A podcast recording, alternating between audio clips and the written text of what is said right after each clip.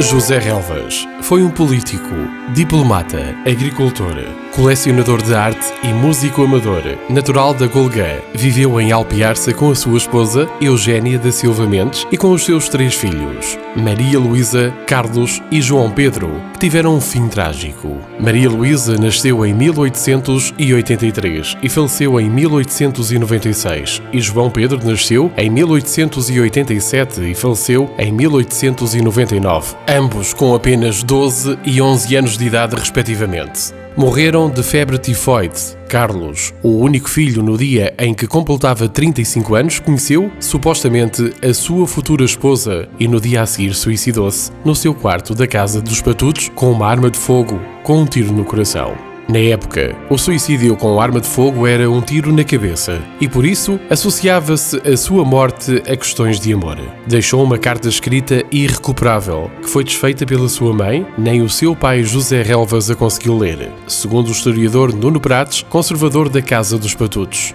Na Casa dos Patudos estão expostos retratos de todos os seus filhos, pintados pelo artista português José Malhoa. Toda a família tinha uma forte ligação com a música. Maria Luísa tocava violino, João Pedro tocava violeta e Carlos era pianista profissional, tendo sido o único a receber formação no estrangeiro. Em Leipzig, tirou o curso superior de música, alcançando o título de pianista profissional. A influência da música deve-se através dos pais. José Relvas tocava violino e Eugênio tocava harpa e cítara, que sua tia, Dona Maria do Céu Mendes, pedagoga e pianista, lhe tinha ensinado. Após a morte do filho Carlos no dia 14 de dezembro de 1919, o único que residiu na Casa dos Patutos deixou-se de ouvir música na casa. Somente em 1926, passados sete anos, o Sr. Relvas comprou, na cidade do Porto, uma pianola de fabrico alemão para escutar as músicas preferidas do filho.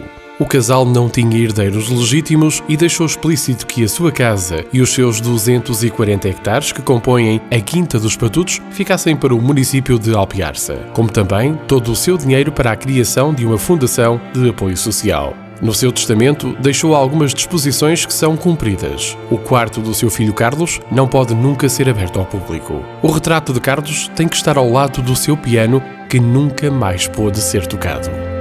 A casa foi encomendada ao arquiteto Raulino em 1904, tornando-se em 1906 a residência da família, com 101 espaços. É fácil nos perdermos lá dentro, quer pelo seu encanto, quer pela sua dimensão. Uma das peças singulares que alberga a coleção é o único retrato do músico e compositor Domenico Scarlatti, da autoria de Domingo António Velasco, de 1738, adquirida pelo colecionador em Espanha em 1913 o seu gosto pela música, nomeadamente pelo seu compositor preferido, Beethoven, está representado por uma jarra da autoria de Rafael Bordal Pinheiro, do ano de 1902, de uma beleza extraordinária. Os quadros são imensos e de diferentes épocas e representam vários estilos de arte, desde o naturalismo, realismo, entre outros. Na biblioteca encontra-se o quadro preferido de José Relvas, intitulado As Abandonadas, de Constantino Fernandes, datado de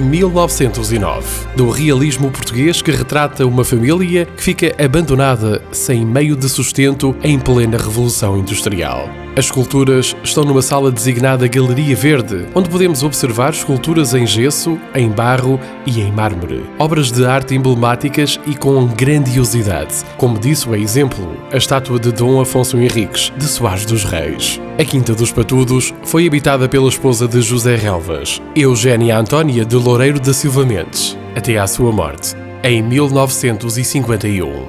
Em 1960, foi inaugurada como casa-museu, cumprindo as disposições legais do seu antigo proprietário.